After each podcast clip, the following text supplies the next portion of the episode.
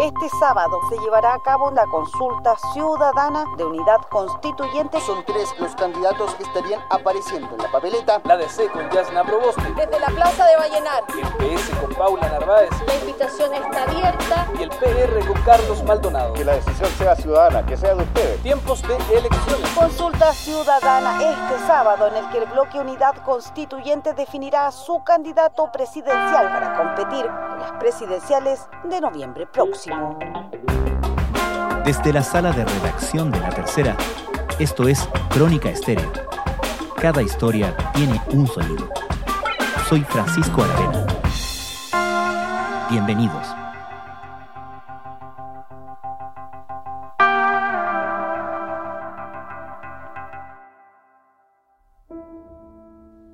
Ellos se han farreado esta oportunidad y no dan garantías de gobernabilidad para Chile, porque se necesita seriedad.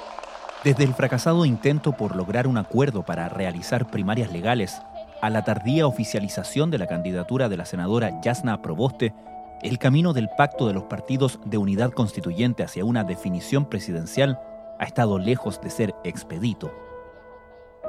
Mañana, con una consulta ciudadana inédita, la alianza constituida por la democracia cristiana, el PPD, el Partido Socialista, el Partido Liberal, Ciudadanos y el PRO escogerá su carta presidencial. En la papeleta, Paula Narváez, Carlos Maldonado y la mencionada Yasna Proboste. La votación sabatina llega en medio de temores relacionados no solo con el riesgo de una baja participación que debilite al bloque, sino también en medio de especulaciones sobre una eventual candidatura presidencial de Marco Enrique Sominami y dudas sobre el apoyo que las candidatas Narváez y Proboste tienen en sus propios partidos. ¿Qué es lo que más preocupa a Unidad Constituyente a la hora de enfrentar la consulta ciudadana de mañana?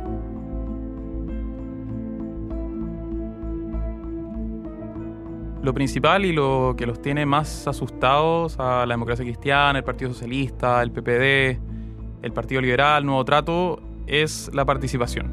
Felipe Cáceres es periodista de La Tercera. Desde que ellos ya anunciaron que iban a tener una consulta ciudadana este sábado, han ido teniendo que ir reajustando sus expectativas de participación. Empezaron hablando unas 500.000 personas, 400.000 personas, y hoy día, ante la luz de los hechos, el mal clima, ya están hablando de una barrera de los 100.000. Ellos dicen, de hecho, como que si supera las 100.000 personas va a ser un buen resultado. Pero si uno lo considera, por ejemplo, 100.000 personas es casi el 10% de lo que sacó Boric, Gabriel Boric en sus primarias legales por sí solo. El solo, ni siquiera la participación en esa Ni siquiera, ni siquiera. O sea, la participación ahí, si uno suma a Daniel Jaue, son 1.700.000 personas. O sea, algo muy, muy menor y que seguramente, y lo que ellos mismos transmiten, va a dejar a Unidad Constituyente y a lo que es la exconcertación con todo lo que significa, muy debilitado frente al Frente Amplio, frente al Partido Comunista y frente a la derecha. Una tremenda victoria, lo decíamos, el ganador de la noche, además, fue la primera que más logró convocar a prueba dignidad, también mayor cantidad de votos, era uno de los resultados que se esperaba, y después quién ganaba dentro de cada uno de los pactos. Gabriel Boric, entonces, 996.243 sufragios, esto es el 60,29% de los votos. Casi un millón de votos, entonces, lo que logra el diputado Convergencia Social, Ahora, esto me imagino que esta corrección de las metas, de qué es bueno y qué es malo, qué sería un, buen resultado en términos de participación, tiene que ver también con lo que han vivido en terreno los candidatos, ¿no? Claro, de hecho en los comandos y los mismos candidatos, cuando uno habla con ellos en terreno, ellos te dicen, yo voy a hacer campaña y la gente no sabe que hay una consulta. Mm. No, no tienen idea, no saben quiénes vamos y un factor que también les ha pesado mucho es que ellos decidieron hacer la consulta un día sábado cuando Chile está acostumbrado a ir a votar los días domingos. Que puede parecer algo pequeño, pero la gente siempre se imagina que va a ser el día domingo. Claro. De hecho, algo que también nosotros nos dimos cuenta en el diario no hace mucho, como que es, incluso uno que está siempre viendo los temas, eh, uno siempre piensa que las, las votaciones son los domingos. Entonces, ¿Y la lógica de eso era darse más tiempo antes de la inscripción legal del 23, o sea, es del lunes? Claro, el día que ellos eh, acordaron políticamente la consulta, dijeron si hay algún problema con la votación, el resultado es muy estrecho, si hay que impugnar alguna mesa, algo así. Si la hacemos el domingo, vamos a tener solamente el día lunes durante el- la jornada para resolverlo y además terminar de negociar las listas parlamentarias para la inscripción que cierra ese lunes a las 12 de la noche. ¿En qué pie llegan cada uno de los tres candidatos de Paula Narváez, Yana Proboste y Carlos Maldonado en función de no solamente cómo partieron, sino que lo que tenemos que ver es cómo están llegando, ¿no? Cómo llegan al día de hoy, viernes, por ejemplo. O sea, si uno quisiera tomar a, lo- a los tres candidatos como una forma macro, yo creo que están llegando, y es lo que ellos también dicen, están llegando bastante pequeños. No es la fuerza que tenía Gabriel Boric, que lo vimos las últimas semanas, o, el- o Daniel Jaude, que incluso fue en descenso, pero estaba harto más fuerte que los tres candidatos que tenemos hoy día para el sábado. Pero si uno hace el análisis de cada uno por sí solo, uno se empieza a dar cuenta que hay diferencias que hacen que incluso el resultado sábado sea más incierto aún. O sea, por ejemplo, si hablamos de Paula Narváez, que es una persona que ya lleva casi nueve meses en campaña, su candidatura siempre ha estado en el 2-3% de las encuestas, nunca ha despegado, algo que le ha costado asumir al mismo Partido Socialista. Pero durante las últimas semanas, ella en su despliegue territorial, en su despliegue en los debates, en cómo se ha enfrentado y se ha parado frente a Yasna Proboste, hay mucho comentario de que ella ha ido subiendo. Este proyecto construirá las condiciones necesarias para correr la barrera de lo posible y hacer viables estos sueños.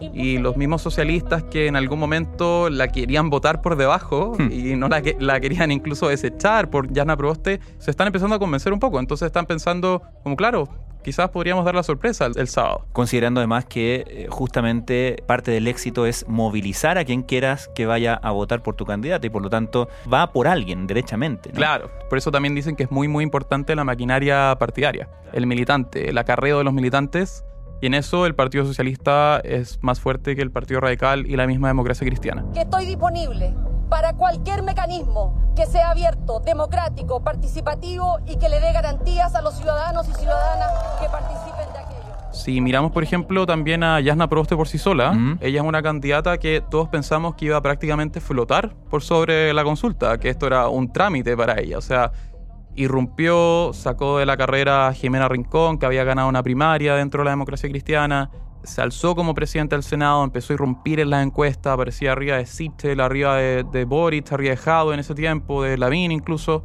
irrumpió con mucha fuerza y durante las últimas semanas le ha pasado un poco el efecto contrario a Paula. Si bien no se ha desplomado, sí se ha ido debilitando, lo comentan dentro de la misma democracia cristiana, no la ven tan fuerte como candidata, no han estado por sobre los debates como lo plantean ellos, no han ganado televisivamente. Entonces es una candidata que se ha ido desinflando un poco, pese a que sigue siendo la favorita. Llega como favorita desde hace un mes, pero no es que ha ido, según lo que dicen ellos mismos, no es que ha ido ganando durante lo que ha sido ya propiamente tal la campaña. ¿Y qué rol está jugando acá la candidatura de Carlos Maldonado? Bueno, Carlos Maldonado ha sido un candidato que, como él mismo ha dicho, ha sido muy coherente. Él, si uno recuerda la, la noche del 19 de mayo en que no lograron inscribir las primarias legales, él siempre abogó por una primaria, fue la idea que mantuvo y, para llegar hasta esta consulta y ha sido un poco más, ha tenido un, un rol un poquito más de como un outsider, por ponerlo de alguna forma. Se concreta hoy día, 29 de julio, por fin, insisto. Este es el camino, el camino de las primarias, el camino de la ciudadanía, el camino del futuro.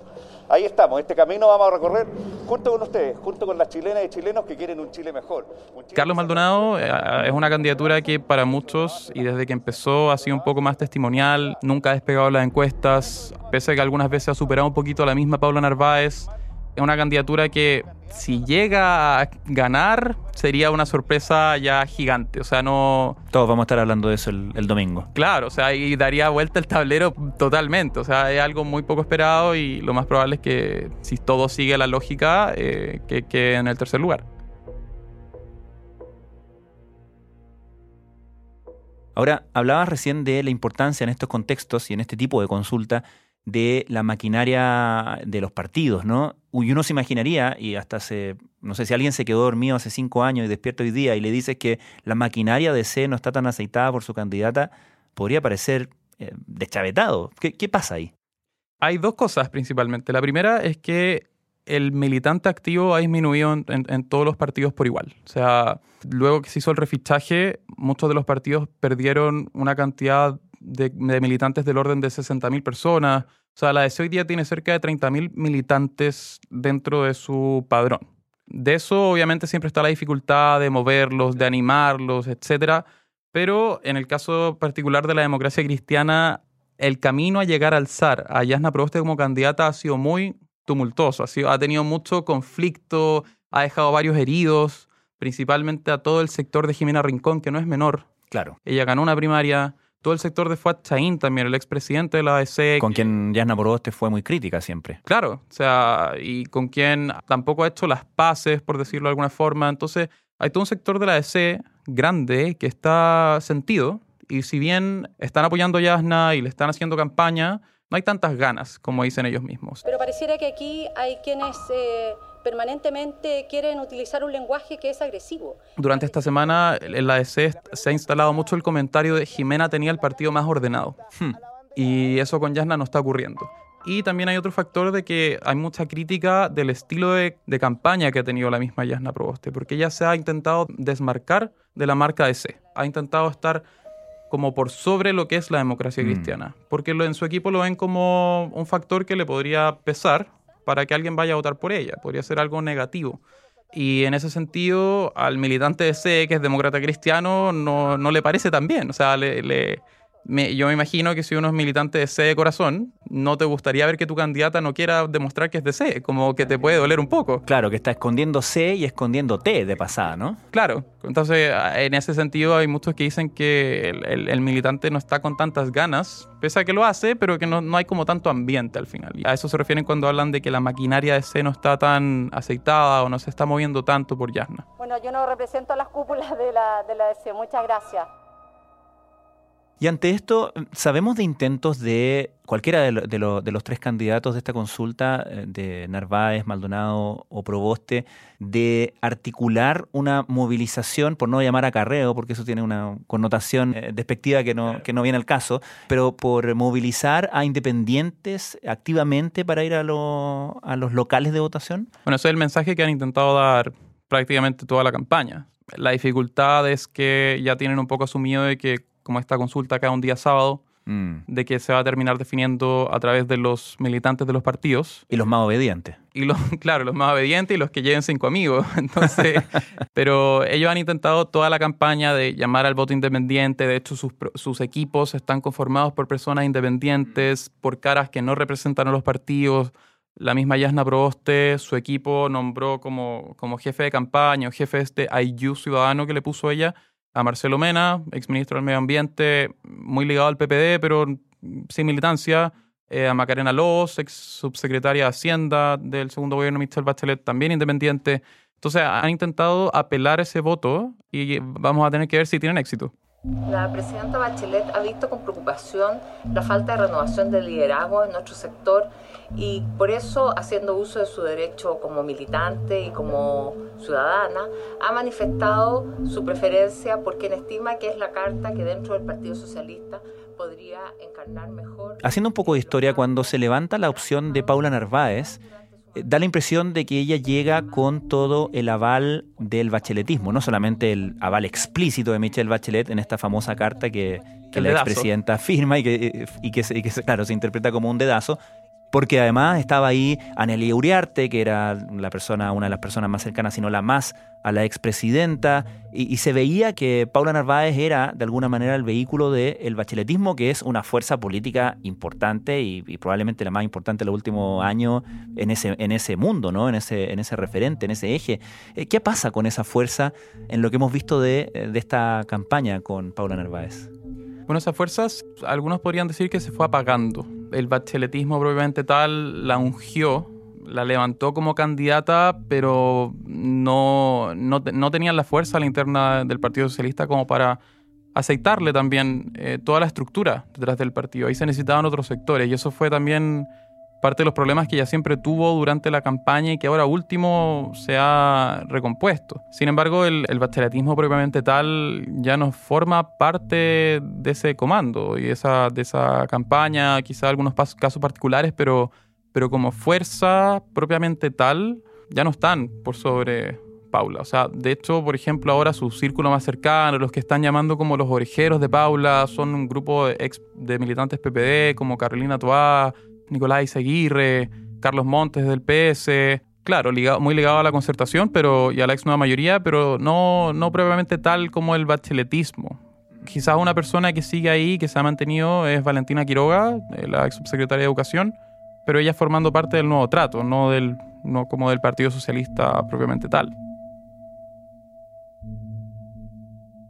¿Qué impacto puede tener el resultado del sábado, tanto en el sentido de quién sea la ganadora o el ganador, sino también y principalmente probablemente el tema de la participación en la lista parlamentaria, que entendemos que ya está confeccionada, ¿cierto? Pero que no sé si tienen contemplado hacer algún tipo de corrección según los resultados que se den territorialmente en la consulta del sábado.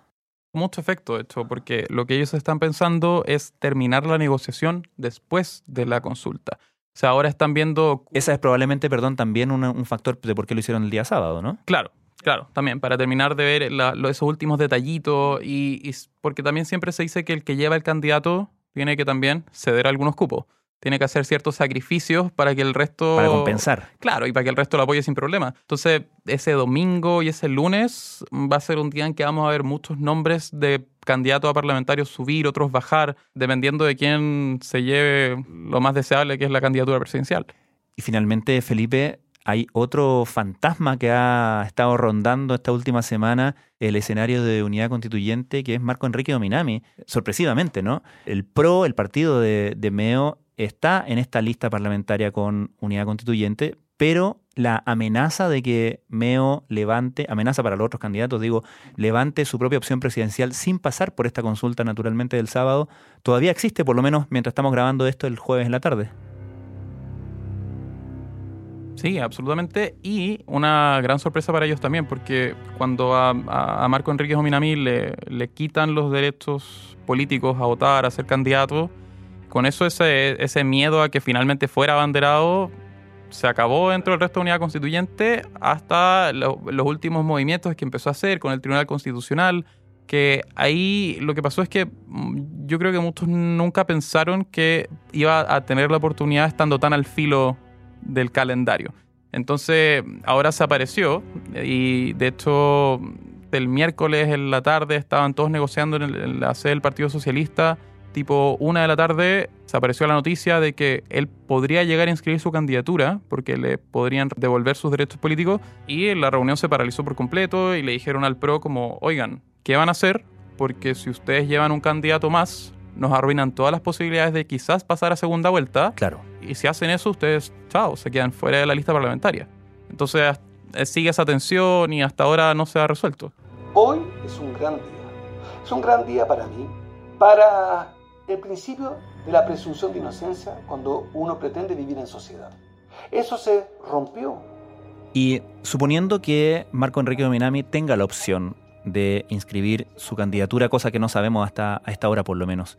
Eso quiere decir que él estaría haciendo sus cálculos también, me imagino, mirando los resultados del día sábado. Sí, si bien el PRO se ha mantenido muy hermético respecto a lo que va a hacer o lo que no va a hacer, lo que transmitían durante la última semana es que como ellos no estaban formando parte de la consulta ciudadana, creían que podía ser un fiasco y que por eso la estaban mirando muy bien. Y seguramente si hay muy poca participación, si los, las candidaturas salen muy debilitadas, seguramente vamos a tener a Marco Enrique Ominami compitiendo por su ya cuarta candidatura. Y vamos a tener una frenética jornada de inscripción de lista parlamentaria el día lunes. Exactamente, algunos que suben, que bajan, que meo va, que meo no va. Por lo menos está garantizada la acción. Felipe Cáceres, muchas gracias. Muchas gracias a ustedes.